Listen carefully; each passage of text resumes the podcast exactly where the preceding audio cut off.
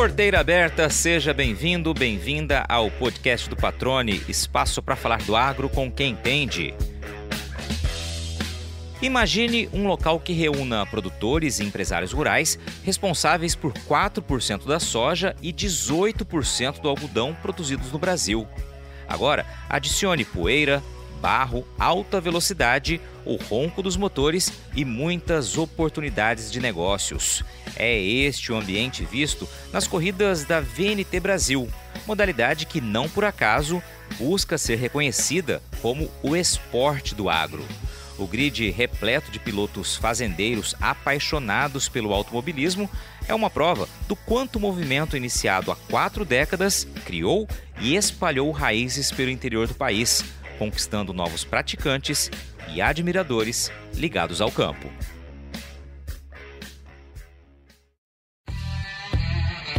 Ele nasceu numa região que respira agropecuária e, embora não seja produtor rural, está diretamente envolvido com quem produz alimentos. Filho de piloto de corrida, o Jean Pasquale carrega nas veias o amor pela velocidade, especialmente quando a pista não é de asfalto. Foi campeão de autocross nos anos 90 e, desde então, mantém-se inserido no mundo do automobilismo. Hoje, não atrás do volante, mas como diretor executivo da empresa que organiza e promove o Campeonato Brasileiro de Velocidade na Terra. Tema do bate-papo de hoje, que começa agora. Gian Pasquale, cara, que prazer recebê-lo aqui no podcast do Patrone. Vamos falar de um assunto muito legal. Eu, particularmente, ao longo da conversa, você vai ver que eu sou um apaixonado por automobilismo e, claro, também sou apaixonado pelo agronegócio, né? A cadeia produtiva, o setor da economia que me acolheu tão bem, me acolhe na, aí eh, nessas últimas quase duas décadas. Mas, cara, quero já te agradecer por estar participando aqui. Vai ser uma honra bater esse papo, vai ser muito legal. Seja bem-vindo ao podcast do Patrone. Tudo bem contigo? Tudo jóia, Patrone? Boa tarde. Muito obrigado pelo convite. Estou né? muito honrado de poder participar contigo aqui, com os ouvintes, e trazer um pouquinho da nossa história e da história aí do VNT Brasil, né? que é o Campeonato Brasileiro de Velocidade na Terra. Legal, cara. Já vou te falar que tem muita gente que, que nos ouve que gosta muito de automobilismo. Minha família inteira, principalmente, apaixonada por automobilismo. Né? Meu pai já é, faleci. Meu pai foi piloto de kart, foi piloto de rally, meu tio foi piloto de autocross, né? Que também faz parte dessa modalidade. Tem um link muito grande com, com o VNT, então vai ser realmente muito prazeroso, particularmente falar sobre esse tema que eu gosto muito. Mas vamos começar, como a gente sempre começa aqui, Jean, é, conhecendo um pouquinho da tua história, né? Da tua, teu início de relação com o agro que é diferente, por exemplo, de outras pessoas que a gente ouviu, né? Você não trabalha diretamente ali com a produção agropecuária, mas está em contato direto, constantemente, né, com quem produz alimentos. Né? Eu queria que você trouxesse um pouquinho da tua história nesse início de conversa. Tá, João. É, é um ponto, é um ponto vital da conversa, né, patrônio? Eu venho do interior do Paraná, sou de Apucarana, no norte do Paraná. É um, é um berço produtor, né, com muita tradição na agricultura cresci cercado de agricultura, mas eu não venho propriamente de uma família de produtores rurais, né? apesar de, de estar numa região muito agrícola. É, hoje resido em Cuiabá e todo esse movimento de eu sair do Paraná e, e vir parar aqui em Cuiabá é, tem toda uma história. Né? Meu pai, ele, vou começar falando aí do, do início, né, da, do meu contato com o esporte. Né? Vem, vem da questão familiar, meu pai é um apaixonado por automobilismo. É, ele ainda é vivo e em sua história esportiva, num, num determinado momento da vida, ele acabou se radicando no norte do Paraná, em Apucarana, e no ano de 1982, um grupo de esportistas acabou, é, como é que eu diria, lançando o autocross né, como competição aqui no Brasil. E naquele mesmo ano nós tivemos a primeira edição do Campeonato Brasileiro acontecendo aqui no Brasil. Né? No caso, foi a primeira edição do Brasileiro de Autocross e isso marcou o início do Campeonato Brasileiro de Velocidade na Terra. É, eu sou da geração seguinte, então cresci com carro de corrida em casa, né? É, meu pai por ter sido um dos pioneiros aí conectado como esportista, como piloto e também como um dos responsáveis por, vamos dizer, regularizar aquele campeonato, né, nos primeiros ciclos, tanto lá no Paraná quanto é, em âmbito nacional. É, ele me recorda que em uma de suas histórias que ele mais três pessoas, três pilotos foram até Minas Gerais. Na época, o presidente da Confederação Brasileira de Automobilismo residia lá em Belo Horizonte e eles foram até lá para poder regularizar a primeira edição do Campeonato Brasileiro, né, torná-lo oficial. Então, por trás desse trabalho, todas as regras, né, os regulamentos que a gente chama técnico e desportivo, eles foram, eles nasceram, né, foram oficialmente reconhecidos pela Confederação e a partir desse ato aconteceu a primeira edição do Campeonato Brasileiro de Velocidade na Terra. E, enfim, ele teve uma, uma trajetória muito rica, ainda tem, né? Hoje ele é um vice-presidente da Confederação, ele ocupa um cargo, um cargo de honra na diretoria e fruto até da história dele, né, que é muito rica no esporte. Eu comecei é, já pegando carona nessa história no ano de 1996, então lá se vão 27 anos de velocidade na Terra. Tive pequenas participações em outras categorias, mas a minha categoria raiz é, é o velocidade na Terra realmente onde eu me criei, né, onde eu, é, vamos dizer assim, a minha casa em relação à, à modalidade, à prática do esporte. Né? Comecei no campeonato paranaense de autocross, muito novo ainda, com 17 anos, e acabei fazendo um determinado momento uma pausa por questões profissionais e quando eu voltei voltei para o campeonato brasileiro eu já havia tido uma participação no passado antes de, de parar e quando eu voltei vim para o brasileiro e estou até hoje, né? Deixei de competir nesse campeonato em 2016 e a partir de 2017 acabei ingressando na missão de, de capitanear né, esse campeonato como uma iniciativa. É, ainda não era uma intenção de ser um promotor, mas dentro da, da confederação onde eu fiz parte durante quatro anos, de encabeçar um trabalho onde a gente pudesse evoluir né, com aquele campeonato, com a nossa modalidade. E acho que, de alguma forma, a gente, junto de algumas boas pessoas, vem conseguindo construir essa história. Legal. Eu costumo sempre perguntar aqui para quem participa né, do, do, do programa, do bate-papo, é, a primeira imagem que tem, a primeira memória, a primeira lembrança que tem ligada ao agro. Você já disse que é de uma região, né, extremamente agrícola, né, agropecuária.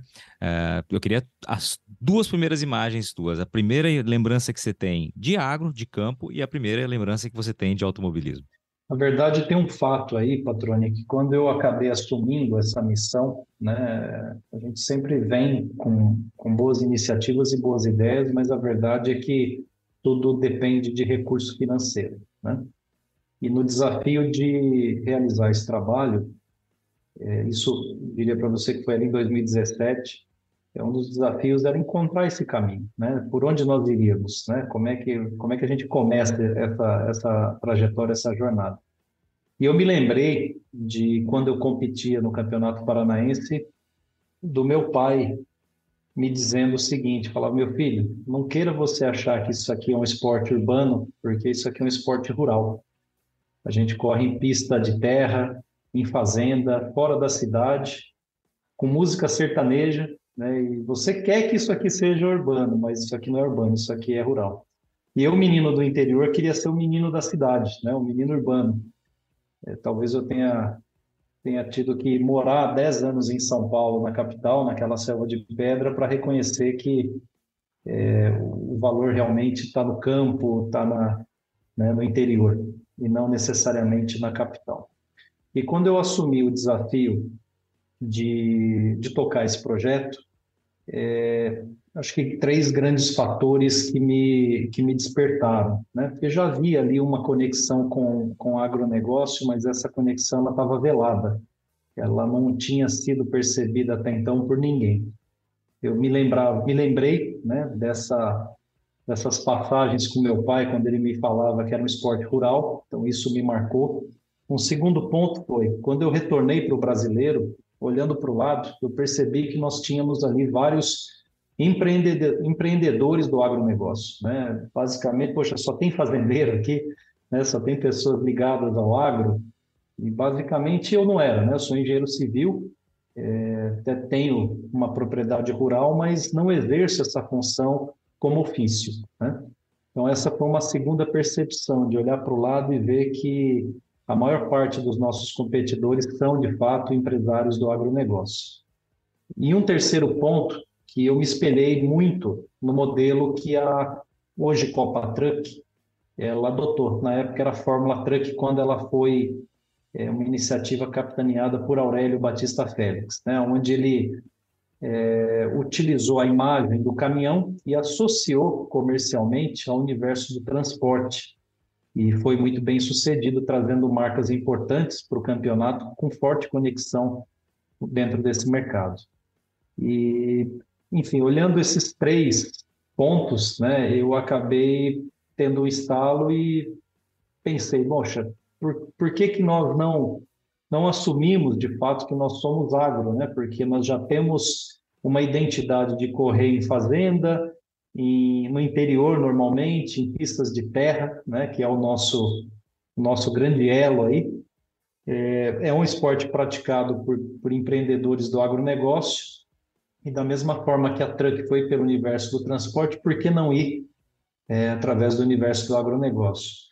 e talvez tenha sido a estratégia mais acertada, porque de fato, hoje, olhando, e naquele momento eu nem, nem imaginava isso que eu vou te dizer, né? mas olhando para dentro do VNT Brasil hoje, nós temos mais de 2 milhões e 100 mil hectares de áreas cultivadas. Né?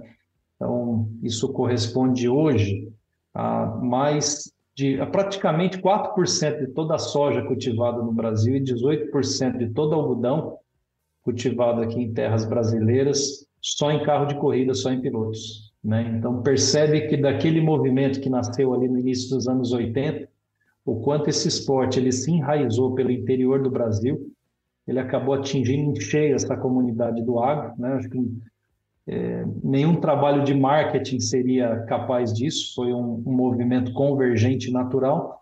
E eu atribuo que é a paixão à terra, né? que que fez com que essa comunidade muito forte que eu descrevi há pouco, ela acabasse ficando conectada ao VNT, né, que é a paixão pela terra e a paixão pela velocidade. Muito legal, cara. E eu tive a oportunidade, né, no ano passado, a convite de vocês, de acompanhar uma, uma etapa, a etapa que finalizava o campeonato, né, que foi aqui em Cuiabá, ali na, na pista da, da, da Bom Futuro, e realmente é um ambiente, parece que a gente está numa grande fazenda realmente, né, porque nós temos ali vários colegas, vários amigos produtores rurais participando, né, empresários do agro, como você disse, é um ambiente muito bacana, muito legal, e uma energia muito positiva também. Faltou você me dizer só aqui Jean, a tua primeira imagem que vem na tua cabeça, a tua primeira lembrança de automobilismo, tá? Me, me conta aí. Obviamente, você nasceu, né, uma, é, um pai já piloto, mas o que, que te vem, a primeira lembrança que você tem? Patrônio de automobilismo talvez seja a pista da Pedreira, em Apucarana, onde tudo começou, né? Eu tenho algumas, algumas imagens, assim, algumas passagens, porque eu era muito pequeno. Eu sou de 1979, tenho hoje 44 anos, e esse ciclo começou ali em 1982. Então, estou falando que eu tinha mais ou menos três anos, três anos e meio. É, é, incrível, né? Como essas coisas nos marcam. Mas eu me lembro de uma passagem assim muito nítida de quando era criança, é, de um caminhão é, de uma marca de lubrificantes chegando no evento. Era um caminhão até importado que não se via nas ruas aqui do Brasil e descarregando três carros, né, três autocross zero, é, para um evento do Campeonato Brasileiro. Anos mais tarde, eu tive a oportunidade de, hoje sou amigo né, do Dito Gianetti lá de Piracicaba, ele era o proprietário dessa equipe, e, e numa conversa com ele, quando eu pude expor que a, a primeira imagem que eu me recordo, que eu lembro né, do, do automobilismo, era essa, ele me mostrou uma foto, ele falou, Jean, é essa foto aqui? E de fato ele tinha uma foto daquele momento, né, daquele caminhão descarregando aqueles carros. Então, assim, a, a imagem que eu tenho na, na, memória era como se a Fórmula 1 tivesse chegado ali, sabe? Tamanha, tamanho nível de organização, imponência, organização da equipe. Então, aquilo para a gente na época é, marcou demais, né? Especialmente a mim, que quando eu olho para trás, apesar de muito pequeno, você vê que com três anos e meio praticamente que eu tinha, ainda tem essa imagem é, na cabeça, né? Então, diria para você que esse foi o principal momento, assim, lá de trás, que me marcou. Né? A partir daí, uma sucessão de, de lembranças, né? boas lembranças, obviamente, que marcaram a minha infância e minha vida. Legal, cara. E a primeira vez que você pilotou um desses carros? Ah, isso foi uma, uma batalha que eu travei com meu pai, né? Sempre tinha carro de corrida em casa e eu sempre estava esperando a minha vez. E meu pai até um dia contou que na minha primeira largada, devo estar completando, estou completando agora, foi em agosto de, de 96, então os 27 anos estão, estão sendo completados por esses dias aqui. É, ele me confidenciou que quando ele me viu no grid de largada, pronto para para iniciar a prova, ele pensou com ele mesmo, o que, que eu fui fazer, né? Então, assim, eu lembro que foi, foi, muito emocionante porque eu sempre sonhei com aquele momento, né? Eu sempre tive a, a nitidez, de alguma forma, de que eu era capaz de fazer aquilo, de que aquilo, por mais que fosse um sonho, é, eu queria ter a, a minha oportunidade, né? De poder estrear, de poder disputar com, com os melhores, né? Tive a oportunidade de, de competir com praticamente todos, né? É, os grandes nomes aí da, da, velocidade na Terra, especialmente no autocross, né, que é a minha categoria raiz, minha categoria nativa. E para mim é um motivo de, de, muito orgulho. Muitos até não, não estão mais aqui entre nós, né? Mas a gente guarda uma lembrança muito carinhosa desses momentos. E apesar da disputa acirrada e até da, vamos dizer assim, daquele ambiente é, extremamente acalorado, né, para quem é muito competitivo, é, mas eu percebo que com o passar dos anos a competição se vai e ficam as amizades, sabe, Patrônio? Então, acho que velocidade na Terra tem muita essência que talvez no automobilismo, olhando as outras modalidades, as outras categorias, é, não se tem. Talvez o que se chegue mais perto da velocidade na Terra é o rally, né, com essa característica mais, mais humana, mais do ambiente muito bom, mas o Velocidade na Terra, apesar do, da competição acalorada, é um, um, ambiente muito familiar, um ambiente onde as pessoas se ajudam, um empresta peça para o outro, até hoje é assim, desde o início, não perdemos essa essência, espero que, que não percamos, né? já temos mais de 40 anos, e que se conserve dessa maneira. E agora uma pausa no bate-papo para dar um recado a você que é produtor ou produtora rural já tá na hora de pensar na próxima jogada, hein?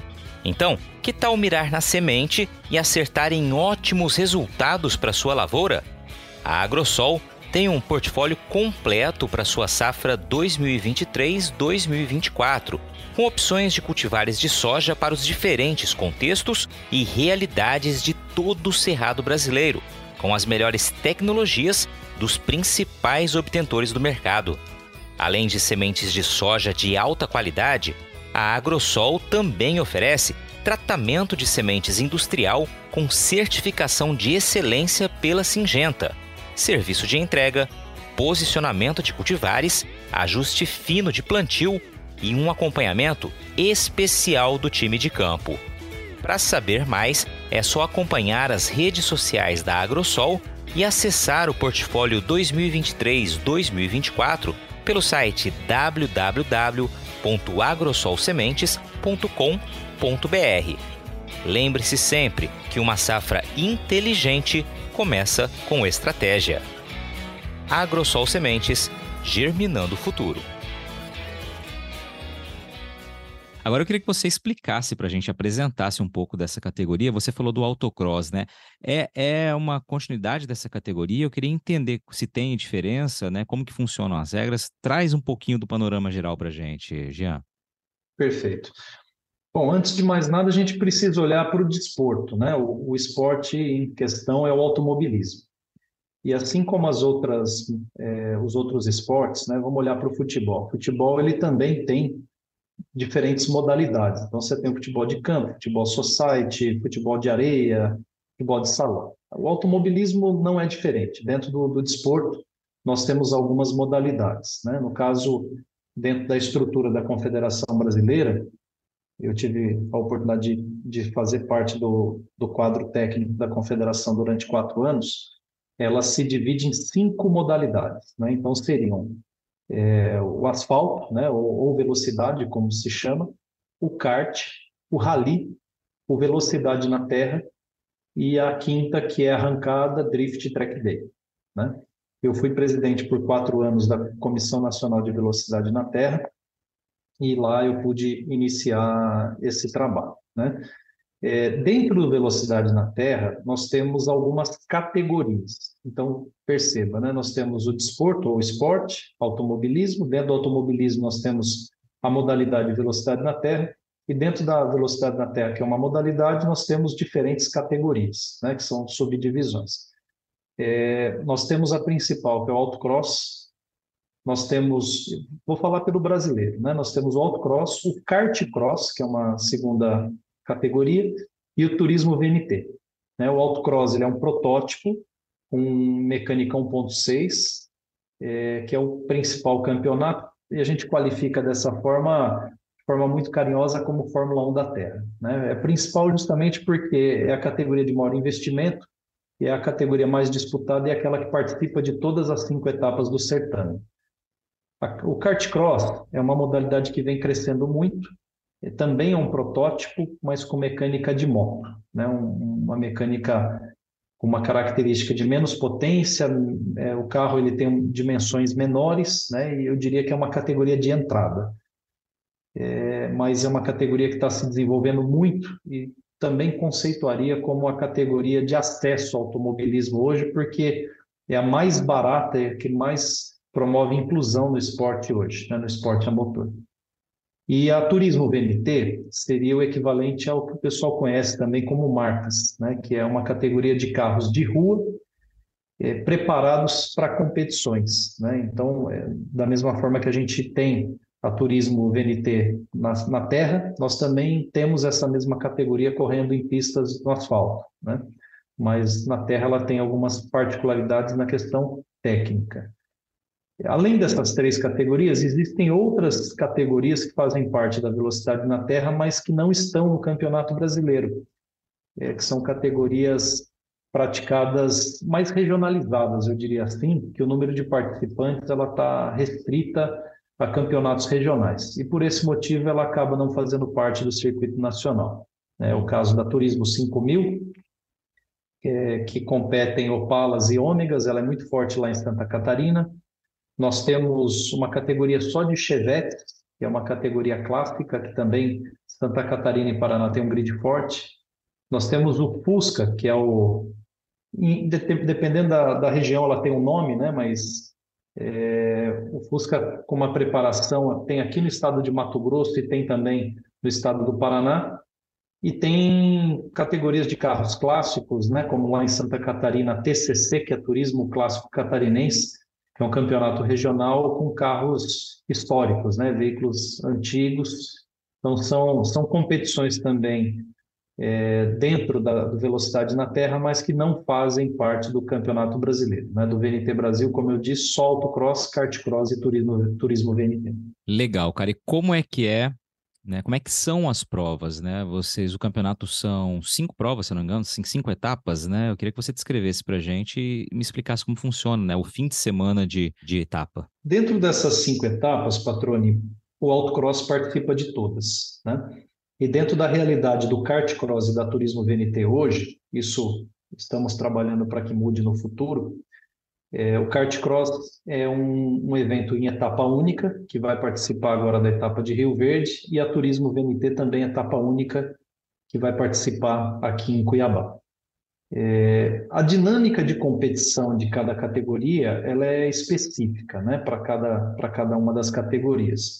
Então, o autocross ele tem um formato de competição com duas provas em cada etapa. Né? Uma prova, é, por exemplo, no sábado e uma prova no domingo, e essas provas elas têm uma característica própria, ela tem uma subdivisão em quatro estágios, que é como se essa prova fosse subdividida em quatro provas. Né? É uma dinâmica de competição, um formato que nós idealizamos e, e vimos construindo para que a prova ela tenha uma duração um pouco maior e que a gente consiga atingir um formato já pensando em preparar o autocross no futuro para transmissões né, na, na, na, televisão fechada, por assinatura ou aberta.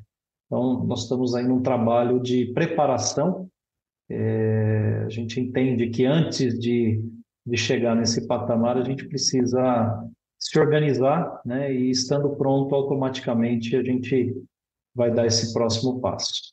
Então, é um formato que ficou bem interessante, vem sendo inclusive copiado por outros campeonatos, que ele promove a condição de quem eventualmente teve um revés ou teve algum problema de ordem mecânica, é, arrumar o carro e retornar para a pista e conseguir ainda é, salvar alguns pontos. Né? Do contrário, é, a gente percebe que no, nos formatos anteriores, quem participava e tinha algum, algum problema, consequentemente, não voltava para a pista. Então, um formato bem interessante. É, o kart cross esse ano tem uma característica muito singular. Né? Nós temos recorde de participantes, nós disponibilizamos 80 vagas para essa etapa de Rio Verde.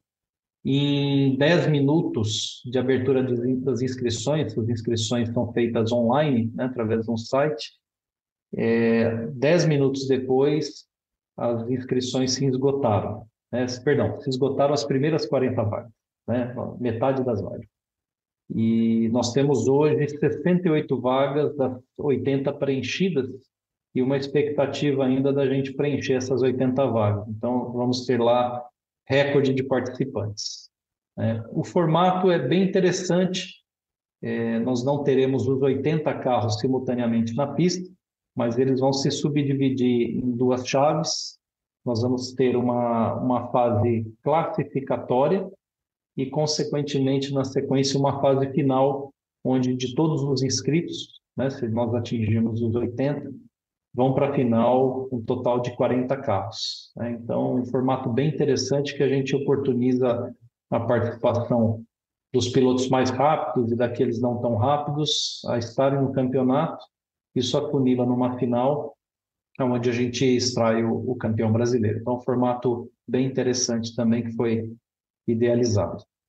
E na Turismo VNT a gente deve ter um formato mais clássico, é, com quatro provas, né? Na verdade, duas provas num dia e duas provas no outro dia, cuja somatória vai compor o, o campeão brasileiro, vai definir o campeão brasileiro. Então, cada categoria tem a sua característica própria, o seu momento, né? mas a gente procura conversar e dialogar bastante com os pilotos, com as comissões, para conseguir chegar né, num, num, denominador. Porque basicamente a gente trabalha né, e, encara os pilotos. É um campeonato feito de pilotos para pilotos, né? Então a gente tem a, a lucidez de, de pensar que os pilotos são os nossos principais clientes, né? São os nossos grandes artistas aí que dão show para nós nas pistas. E a gente procura equilibrar isso da melhor forma possível com os interesses comerciais do campeonato e com os interesses dos nossos patrocinadores. Vamos pegar a categoria, então, principal, que tem todas as etapas, né? As cinco, as cinco etapas é a autocross, né? Que você mencionou, né? É, são quatro provas por etapa, é isso? Duas num dia, duas no outro, todas pontuam? Como que funciona? Por etapa são duas provas, tá? É, dentro da prova, a gente cria uma subdivisão que nós conceituamos de estágios. Né? Estágio seria o que, na, na regra do automobilismo, se conceitua como bateria que é uma subdivisão da prova. Então, digamos um evento como Rio Verde que a gente vai fazer, e nós temos prova no sábado e prova no domingo. Então, nessa prova do sábado, nós teremos dentro desta prova quatro provas em disputa. Ela vai ser subdividida em quatro estágios. É, primeiro estágio, segundo estágio, terceiro estágio, quarto estágio, onde a pontuação ela vai subindo, né? Do primeiro até o último estágio, é uma crescente em relação à pontuação. Então, o segundo estágio tem uma pontuação, um peso maior do que o primeiro, o terceiro um peso maior que o segundo, o quarto maior que o terceiro, justamente para você oportunizar uma, uma recuperação né, por parte do, dos pilotos e um formato em que, de alguma forma, é, beneficia a todos, né? Porque às vezes você tem um prejuízo numa, num, num momento da prova, você consegue retornar e se recuperar e conseguir, vamos dizer assim, pontuar e continuar vivo dentro do campeonato. Né? Então, esse formato que eu descrevi, ele se repete tanto no sábado quanto no domingo. Né? Aqui na Bom Futuro tem uma característica própria, como o autódromo é iluminado, é, isso só aqui no Autódromo Bom Futuro a gente tem, é, nós temos as provas acontecendo à noite, então os eventos, ao invés de sábado e domingo, aqui eles acontecem na sexta e no sábado. Então, são dois dias de competição dentro de uma mesma etapa, isso que é o importante, sendo que uma prova subdividida em quatro provas acontece na, no primeiro dia e no segundo dia também uma prova subdividida em quatro. Esse é o formato do autocross. Isso é muito bacana que nesse modelo também, além de dar toda essa possibilidade de recuperação, como você descreveu, para o público é sensacional, né? Você tem ali quatro largadas, né? Pelo menos aí por, por, por dia de prova, né? Basicamente, você, para quem está assistindo, acaba vendo isso, né? Essa emoção o tempo todo. Exatamente. E um dos pontos, sabe, patrona, que a gente pensou muito é que quando você tinha uma, uma corrida, uma prova, nós percebíamos assim, tem o ápice na largada e de repente a prova ela dá uma, uma esfriada, né? Ela, enfim, tem uma certa acomodação na pista, né? Que por mais que você tenha um pega, uma disputa, você percebe que isso não acontece em todo o grupo. Ele acaba se dispersando, cada um ocupa uma posição os ponteiros disparam, então fica aquela corrida mais dispersa, a gente nota isso inclusive na Fórmula 1. Então, o objetivo aí, entre, entre vários, né, entre dar oportunidade para um piloto se recuperar de um, de um problema, dele retornar para a pista, dele tentar conquistar alguns pontos que poderiam ter sido perdidos no outro formato, a gente também dá um molho diferente né, à competição, fazendo com que a competição se reaqueça. Então, a gente encerra o estágio, na sequência já tem um outro, então tem uma nova largada, né? a corrida ela não esfria, ela continua aquecida, você dá oportunidade para nova, novas competições, Muita, muitas vezes a gente percebe que muda o resultado, né? às vezes aquele piloto relargada bobeou, o, o, de trás já passa, então cria um, um molho bastante diferente, intensifica a competição, e faz com que né, retenha um pouco mais a atenção do público.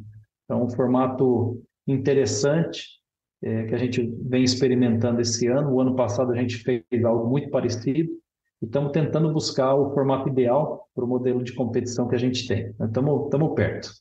São cinco etapas pensando aí ao longo do ano, em quais regiões acontecem, né? Para a gente já trazer também para o pessoal que está nos acompanhando aqui, saber o que já aconteceu e o que tem por vir aí, né?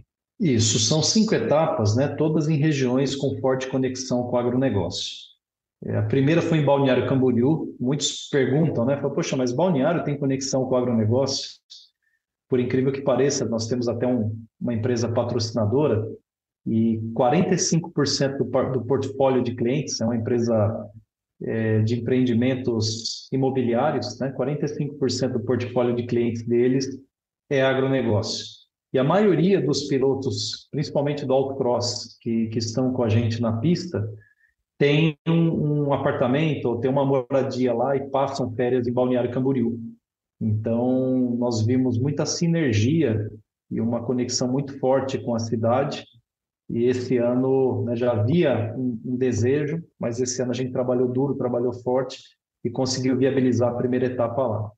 É, foram vários desafios, né? Questão climática, a dificuldade de encontrar um local. Então, nós fizemos aí, entre aspas, mágica para realizar um evento, mas eu acredito que 2024 a gente deve voltar a Balneário e aí sim uma condição mais madura, mais, mais organizada né, e, e melhor da que a gente teve esse ano. Infelizmente, por conta das chuvas né, de verão, a gente foi bastante penalizado, mas foi uma etapa muito disputada, os pilotos estavam com muita, muita garra, muita sede, e talvez tenha sido das melhores aí dos últimos anos. Saímos de lá, fomos para o interior aqui de Mato Grosso, para Campo Novo do Parecis, é, talvez o principal polo produtor de algodão no Brasil, e uma, um, uma divisa agrícola das mais importantes que a gente tem. E não só isso, né? É um local onde nós temos sete pilotos é, residentes, né, do autocross residentes em Campo Novo do Parecis. Então, no esforço conjunto com a Prefeitura Municipal de Campo Novo e, e com os pilotos, locais, nós conseguimos levar a segunda etapa para lá, também foi extremamente disputada, foi muito aguerrida a etapa e foi um sucesso, né? principalmente no engajamento da, da comunidade do agronegócio, que para além dos, dos participantes, desde o ano passado a gente vem tendo uma preocupação muito grande com as ativações e com o que acontece do lado de fora, né? Que esse tipo de evento ele só é possível de ser realizado no formato e no nível de organização que a gente vem buscando e trabalhando, graças ao apoio das marcas que estão com a gente. Então, para isso é muito importante que essas marcas tenham um ponto de apoio e uma plataforma é, robusta de relacionamento para que elas possam interagir. E quando nós é, possibilitamos essa, essa ativação através do camarote VNT Brasil, em dados que nós estratificamos junto de uma o principal patrocinador que vem com a gente desde 2018, cerca de 70% de todo o algodão cultivado no Brasil passou pelo VNT Brasil em 2022. Então, é uma plataforma que talvez seja está se transformando né, na, na, mais robusta plataforma de relacionamento do agronegócio e a gente percebe que isso vem sendo percebido pelas marcas e muito bem utilizado pelas marcas. Então, cada evento que a gente faz constitui uma plataforma de relacionamento única, onde as marcas né, conseguem se relacionar num mercado tão fechado e tão restrito como o agro. Por mais que ele seja hoje o pilar central da economia brasileira, mas ele tem as suas peculiaridades, as suas, características próprias, e mesmo diante de todo esse esse contexto muito próprio, muito fechado do agro, os nossos eventos ele tem é, constituído como uma plataforma espetacular né, de relacionamento entre as marcas e, e seus clientes. É, o terceiro evento esse ano aconteceu em Luiz Eduardo Magalhães, que é um outro polo é, fantástico do agronegócio, né? um reduto de, de grandes produtores, uma região produtora muito importante no Brasil. Ali na região do Mato Piba, talvez seja a mais desenvolvida. Né? Nós temos ali do lado em São Desidério o segundo maior polo produtor de soja do Brasil. É uma divisa agrícola fabulosa. E não só isso, nós temos vários pilotos lá da região que participam do VNT Brasil há muitos anos. Então, nós re retornamos esse ano lá em Luiz Eduardo e o evento também foi um sucesso muito grande, né? muito, muito engajado com a comunidade do agro. É, diria que a comunidade se fez presente, muitos produtores no evento e, novamente, um evento muito disputado. E esse ano, a nossa próxima etapa, que é em Rio Verde, ela é uma semente que nós plantamos em 2019. A pandemia deu uma uma esfriada, uma arrefecida, mas que a partir de 2021 a gente voltou com muita força e através da prefeitura também de, de Rio Verde eles estão implantando uma praça esportiva lá, um autódromo, na verdade um complexo que além de velocidade na terra vai abrigar pista de motocross, de drift e de arrancada no mesmo complexo, mas o primeiro evento esportivo vai ser de velocidade na terra agora no final de setembro, começo de outubro.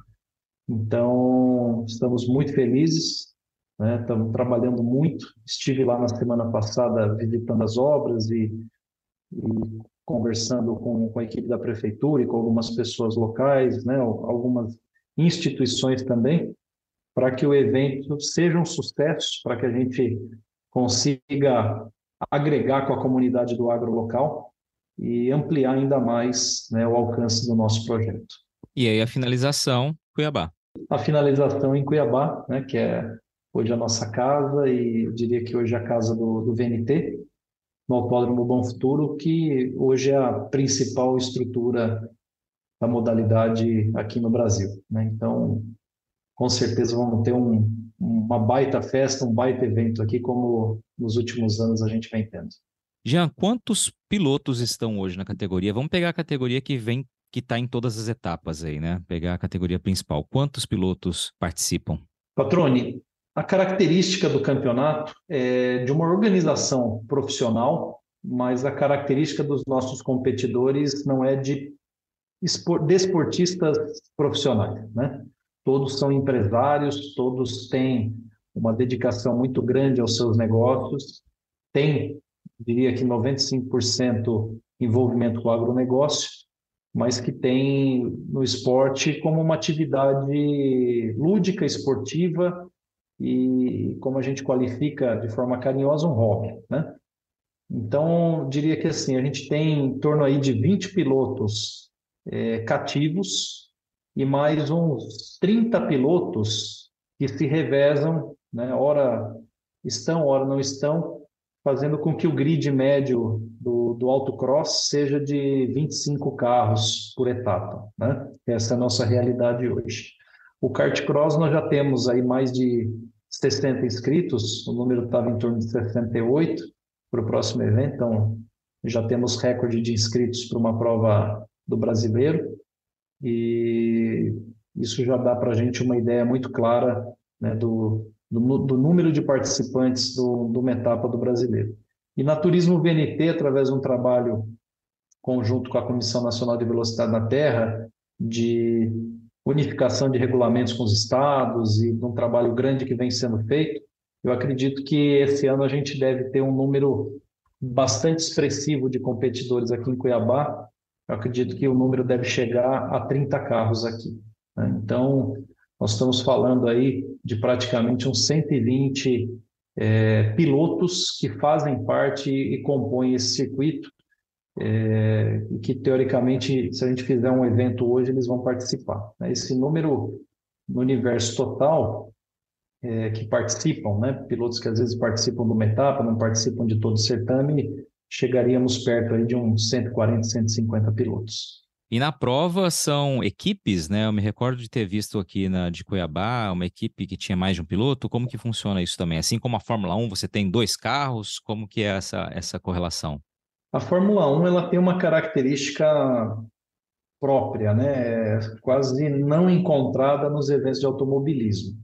É, isso se dá ao nível de organização onde isso acontece também na Stock Car, né? Aqui no Brasil, pelo que eu me, pelo que eu tenho conhecimento, acho que a Truck está tá indo pelo mesmo caminho, mas nós temos é, uma situação em que as equipes elas são oficialmente constituídas, elas têm CNPJ, elas são vinculadas à instituição do desporto. No caso da Stock Car é, seria a CBA, no caso da Fórmula 1 é a FIA, que é a Federação Internacional de Automobilismo. E no caso desses campeonatos, quem determina, quem senta no carro é a equipe. Então, em primeiro lugar, você tem a figura da equipe e, e o piloto, para que ele possa participar do campeonato, ele precisa estar vinculado a uma equipe. O nosso campeonato, assim como a maioria dos campeonatos de automobilismo, ele tem uma característica diferente. O vínculo é sempre o piloto. Então, é, a inscrição é do piloto. No caso lá é um contrato de credenciamento com uma equipe e a equipe é quem contrata ou, ou determina qual vai ser o piloto. Então, no nosso caso aqui, é o piloto que, que se inscreve, é o piloto que determina qual é a equipe. Então, é uma, são estruturas que, que o piloto acaba gerenciando. Né? Nós temos equipes, mas são equipes que não são oficialmente constituídas desportivamente. Então, para todos os efeitos, se tiver alguma situação desportiva com uma equipe, quem é penalizado é sempre o piloto, nunca a equipe. Né? É característica própria desse tipo de campeonato, é que eu acredito que no futuro, pela evolução que a gente vem observando, deva evoluir para esse modelo da, da Stock Car, da Fórmula 1. Eu tenho até uma ideia, não vou dar spoiler aqui, mas para o futuro a gente conseguir organizar um campeonato também de equipes, né? talvez ali com a temática do agro, né? a gente trabalhando diferentes temáticas, onde a gente consiga criar também, para além do campeonato de pilotos, um campeonato de equipe, né? e possibilitar essas duas ações dentro do, da nossa iniciativa enquanto promotores do campeonato. Muito legal, cara. Só para fazer esse com os pilotos, como você disse, né? É, quem gostar, quem quiser, tiver interesse em participar, quais são uh, os critérios para poder também fazer parte? Primeiro passo, acho que é procurar a sua federação, né? procurar é, um clube ou uma federação, ou até mesmo um piloto que possa criar, né? que às vezes a pessoa conhece alguém, tem uma, tem uma certa um primeiro contato né, com o esporte, com a modalidade, então assim, o conselho que eu dou é frequente o ambiente, vai conhecer, se aproxime das pessoas, né? Em todos os estados nós temos federações atuantes. Aqui em Mato Grosso nós temos a FAENT, que é a Federação de Automobilismo do Estado de Mato Grosso, que é extremamente atuante. Nós temos aqui hoje talvez o principal campeonato de velocidade na terra do Brasil, num nível de organização muito alto. Campeonato que está crescendo demais. Então procura a FAENT, procura as pessoas ligada, ligadas à federação, ou alguém que pratica, e com certeza essa pessoa vai te mostrar o caminho. Né?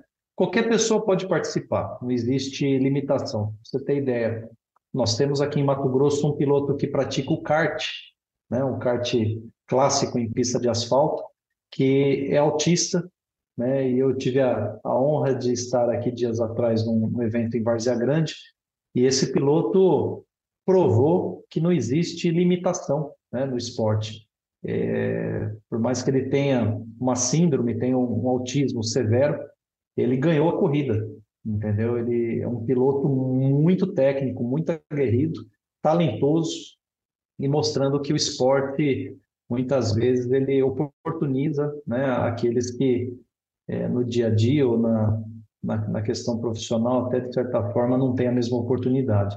Então, o esporte talvez seja algo único, né? E o automobilismo tem essa característica. Eu me lembro também que em 2021, num evento que nós fizemos aqui em Cuiabá, no Campeonato Brasileiro de Kart Cross, nós tivemos um piloto paraplégico competindo pelo kart cross. E ele ficou muito bem classificado, se eu não me engano, ele terminou em quarto ou quinto lugar, mostrando também que apesar de ter uma deficiência, né, uma limitação física, é possível praticar o esporte.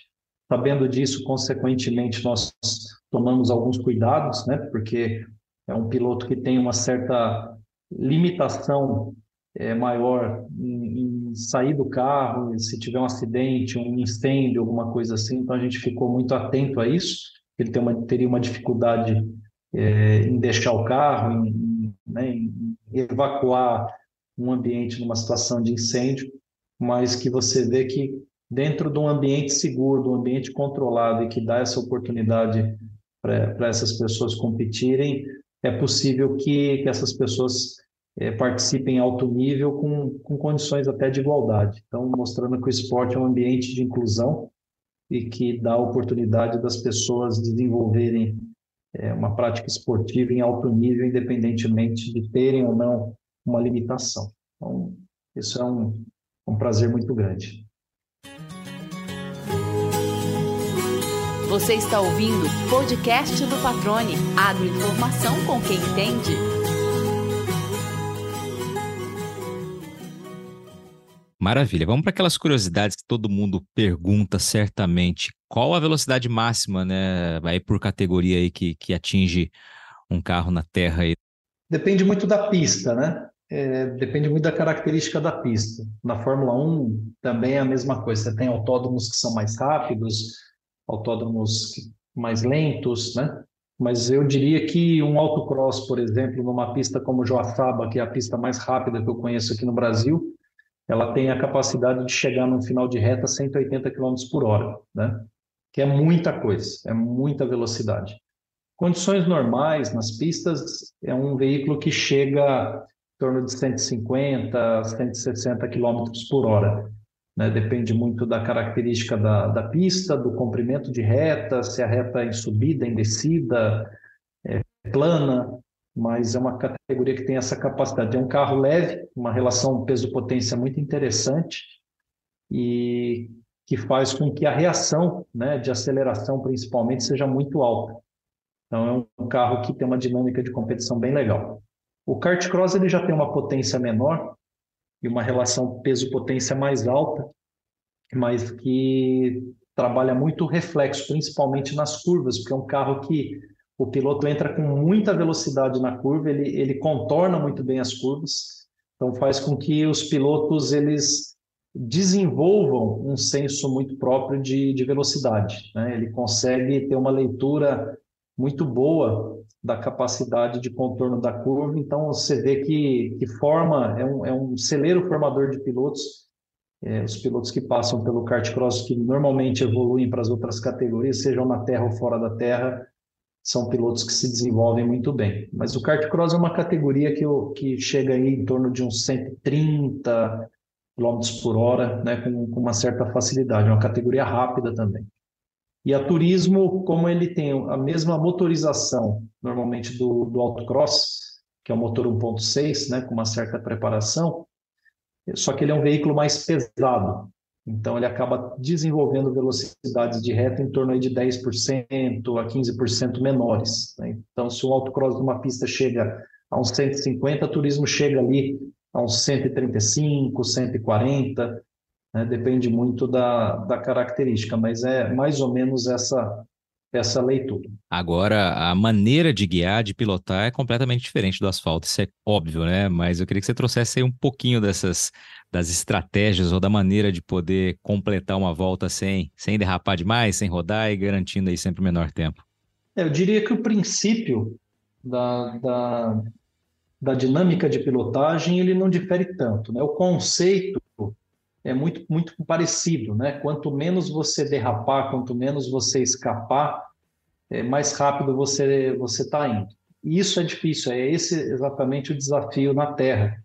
Quem se tratando de uma modalidade é, de baixa aderência, é muito difícil de você conseguir fazer isso, né? De você conseguir é, adquirir uma trajetória mais alinhada, mais em linha reta. Você briga com o carro o tempo todo, o carro quer escapar, você está ali corrigindo. Então, isso é o que determina é, o sucesso do piloto na Terra. Se o piloto consegue ser rápido e ter essa tocada mais limpa, né, que, que escapa menos, que escorrega menos, ele acaba sendo rápido, acaba sendo competitivo. E o que a gente percebe é que os pilotos formados na Terra, eles acabam indo para o asfalto, se desenvolvendo em outras categorias, temos vários exemplos, né? temos exemplos até de piloto, vou falar o nome dele, que começou com 12 anos no autocross e chegou à Fórmula 1. Né? Então, é uma prova de que, mesmo até antes desse piloto passar pelo kart, depois que ele foi para o kart, né? é o caso do Luiz Razia. Luiz Razia é um piloto que começou em Barreiras, na Bahia, com 12 anos de idade. No seu primeiro ano de autocross, o pai dele era um piloto é, bastante renomado de autocross lá na Bahia. E, e o Razia hoje é apresentador do programa de televisão, né? foi piloto de teste na Fórmula 1. Por muito pouco não foi um piloto titular, mas ele começou no autocross lá no, no começo dos anos 2000. Foi para o kart, né? quando percebeu o talento, foi para o kart.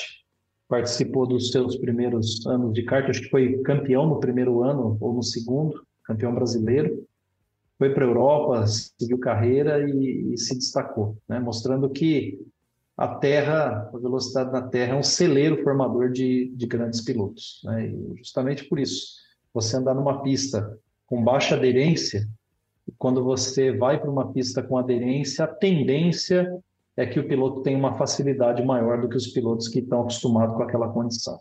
Muito bem, aí é um exemplo de que nem sempre o kart é o primeiro esporte para levar até a Fórmula 1, a primeira categoria até levar a Fórmula 1, né? Então temos um exemplo aí muito legal que você trouxe do, do Razia. Eu particularmente não sabia da, da história dele como início também na, na, na Terra e muito legal, realmente, né? Você tem uma, uma pista com menor aderência, né? E aí você precisa ser muito mais técnico, né? Também, e isso quando vai para o asfalto você tem uma certa, vou usar a palavra para simplificar, uma certa facilidade em conseguir encontrar os melhores caminhos dentro de uma pista, mais ou menos por aí. Exatamente. Eu tenho outro exemplo, né? Ricardo Zonta também, que foi um piloto nos anos 90, começo dos anos 2000 de Fórmula 1. Ele começou também na terra acompanhando seu pai, o seu Joanir Zonta, em competições de velocidade na terra lá no Paraná. E os primeiros passos dele foi, foram na terra, acabou indo para o kart, seguiu carreira, né? A carreira profissional dele está até hoje na Stock Car, mas teve uma passagem muito bacana pela Fórmula 1. É, Marco foi campeão na época da, da categoria de acesso à, à Fórmula 1.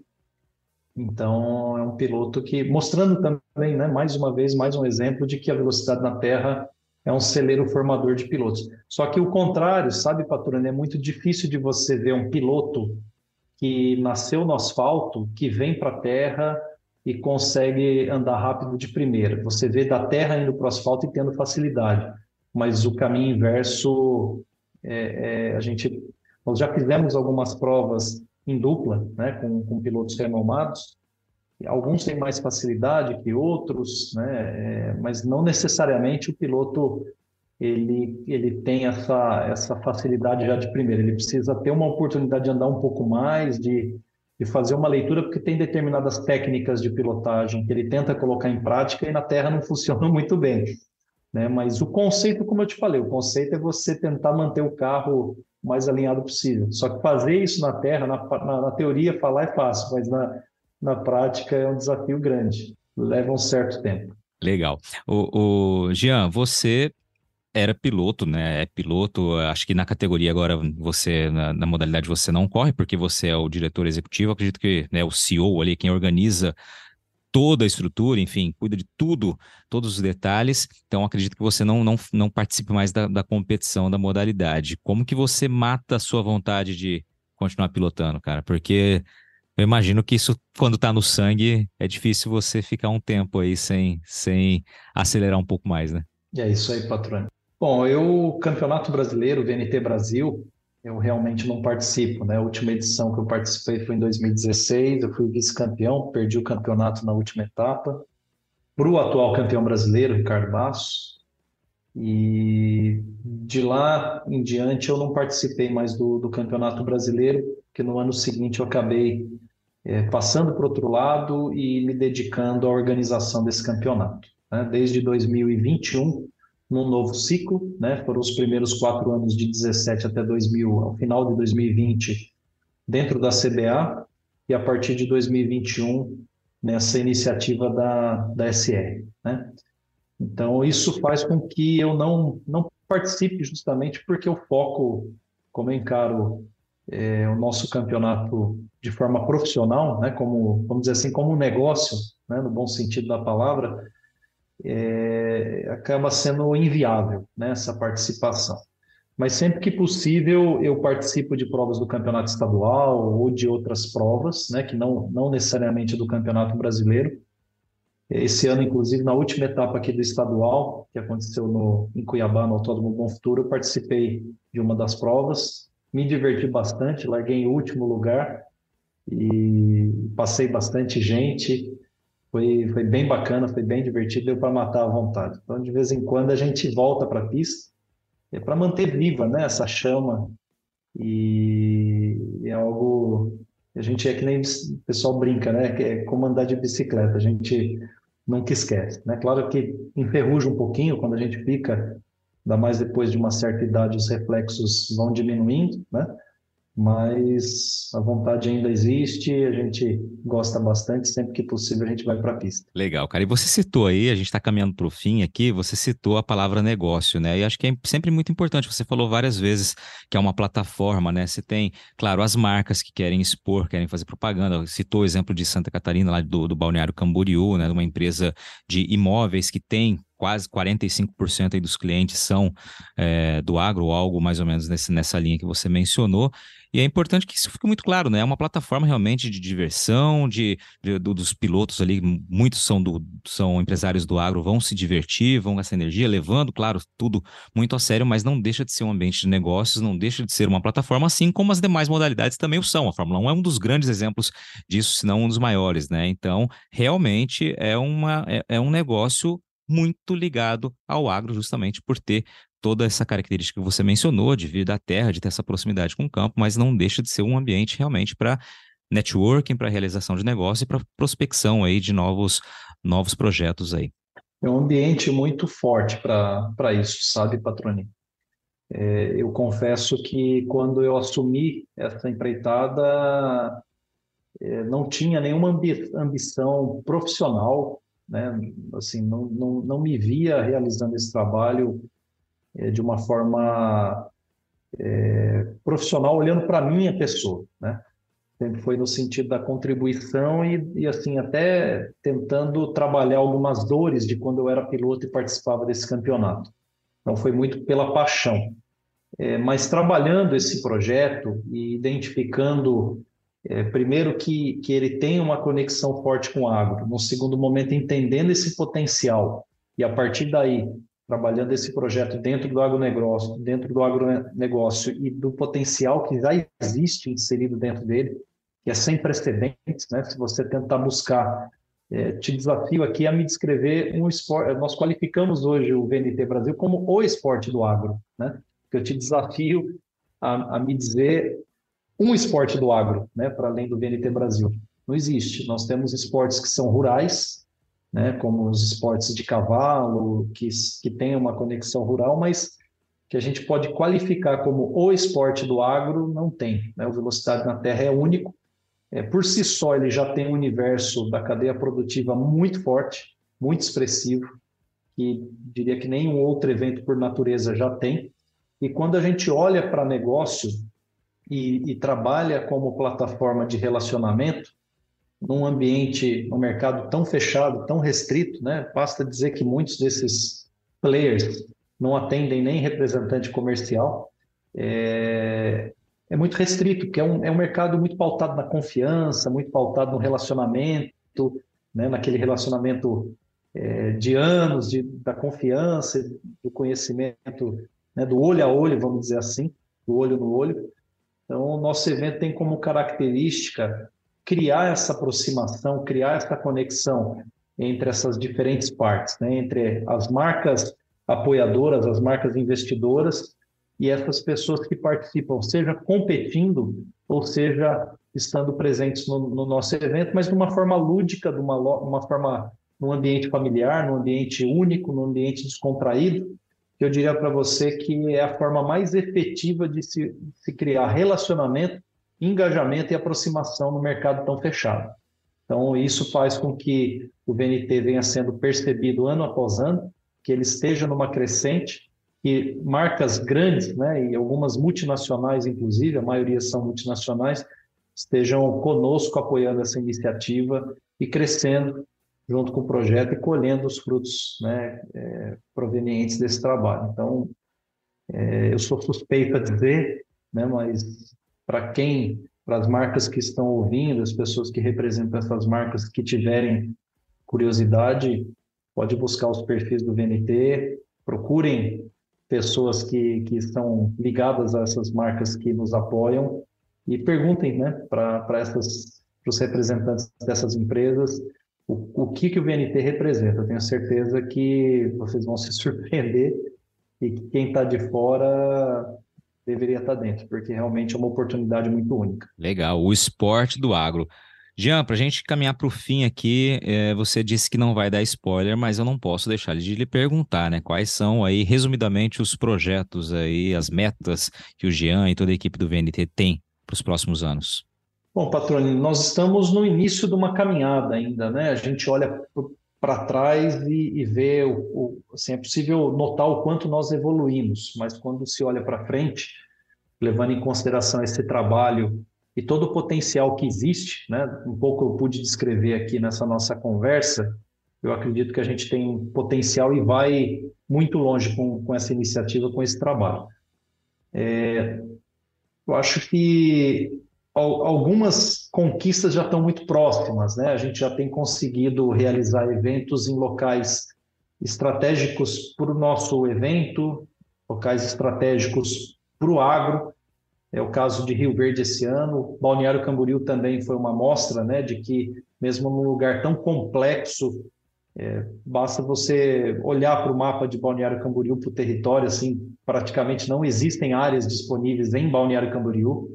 É, nós fizemos uma pista, né, construímos uma pista em tempo recorde e no local praticamente urbano dentro da cidade, é, são desafios enormes, então eu diria para você que a partir daí tudo, tudo se torna possível. Né? O que eu enxergo é que, como meta, a gente vai sim trabalhar para estar nos principais polos é, agrícolas do Brasil. Talvez num segundo momento a gente possa estar em outros polos que têm afinidade com o agronegócio. O agronegócio é muito amplo, né? vai é, não só envolve agricultura, mas envolve pecuária, envolve papel e celulose, enfim, envolve cadeias muito complexas né, e muito ramificadas, é, mas eu acredito que a gente tem um, assim, metas muito arrojadas E o objetivo principal, na minha opinião, é se transformar na principal plataforma de relacionamento do agro, né? estar nos principais polos do agro, levando relacionamento, entretenimento, esporte para o interior, né? para o grande interior do Brasil, e fazer com que a nossa modalidade seja percebida, né? o nosso campeonato seja percebido aí como top 3 né? do Brasil. Eu acredito que são metas é, que com trabalho, com esforço e com muita gente boa que a gente tem junto da gente, são possíveis e que a gente vai trabalhar duro para alcançar. Cara, muito legal. Eu vou reforçar aqui, não é porque estou conversando contigo, mas pessoal que estiver ouvindo, é muito legal ir assistir e acompanhar. É um esporte muito bacana mesmo, uma energia muito boa, um ambiente realmente familiar, como o Jean destacou em alguns momentos aqui do bate-papo.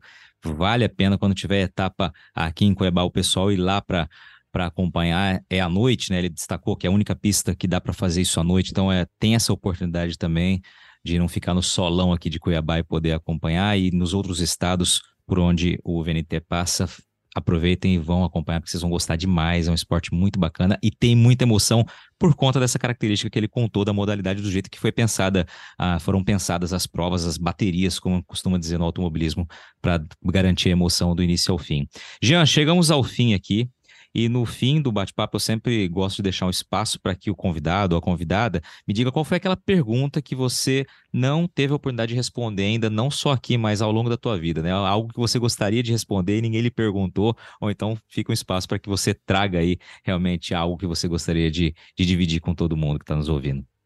Bom, meu amigo, eu acho que, acima de tudo, Patrone, a, eu quero, a mensagem que eu quero deixar aqui é que o automobilismo, de uma forma geral, é um esporte apaixonante. Né? A gente acaba se envolvendo pela paixão.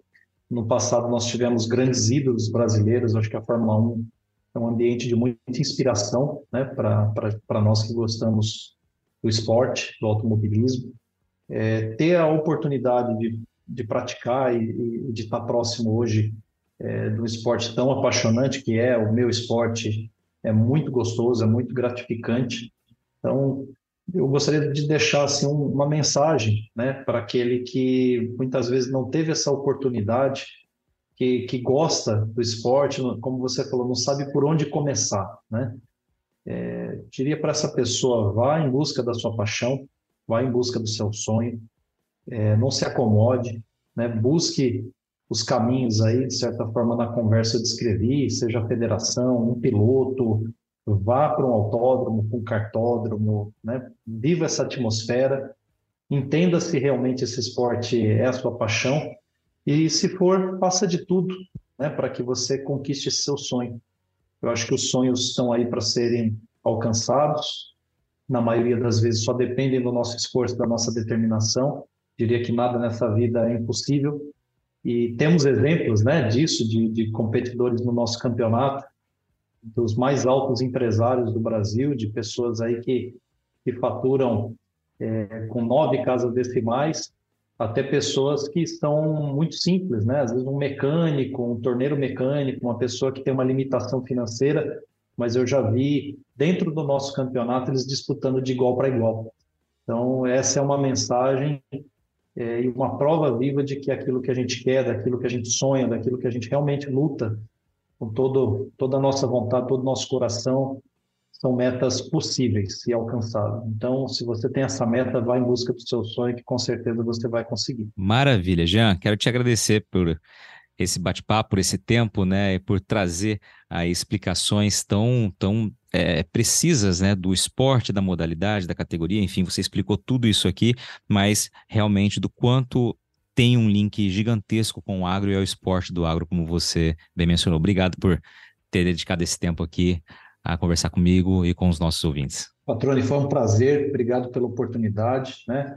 Agradeço a todos que de alguma forma vão estar ouvindo, vão estar acompanhando esse bate-papo. Espero que eu tenha trazido algumas informações aí importantes né, para esse nosso público. E, mais uma vez, agradecer a você pela oportunidade. Espero que a gente tenha né, a, a condição de estar sempre junto, sempre presente. E já fica aqui o convite para que você esteja com a gente na nossa final em Cuiabá. E aí, gostou do bate-papo? Então dá aquela força e compartilhe essa entrevista com os seus contatos. E olha, aproveita para mandar aquele feedback dizendo o que você está achando do podcast do Patrone. Pode criticar, elogiar, sugerir temas e pessoas para dividir boas histórias aqui nos próximos episódios. É só enviar uma mensagem lá no Instagram para @luispatrone que a gente troca uma ideia, viu? Então, gente, sucesso da porteira para dentro, força e fé da porteira para fora e vamos que vamos. Você ouviu o podcast do Patrone. Agroinformação com quem entende.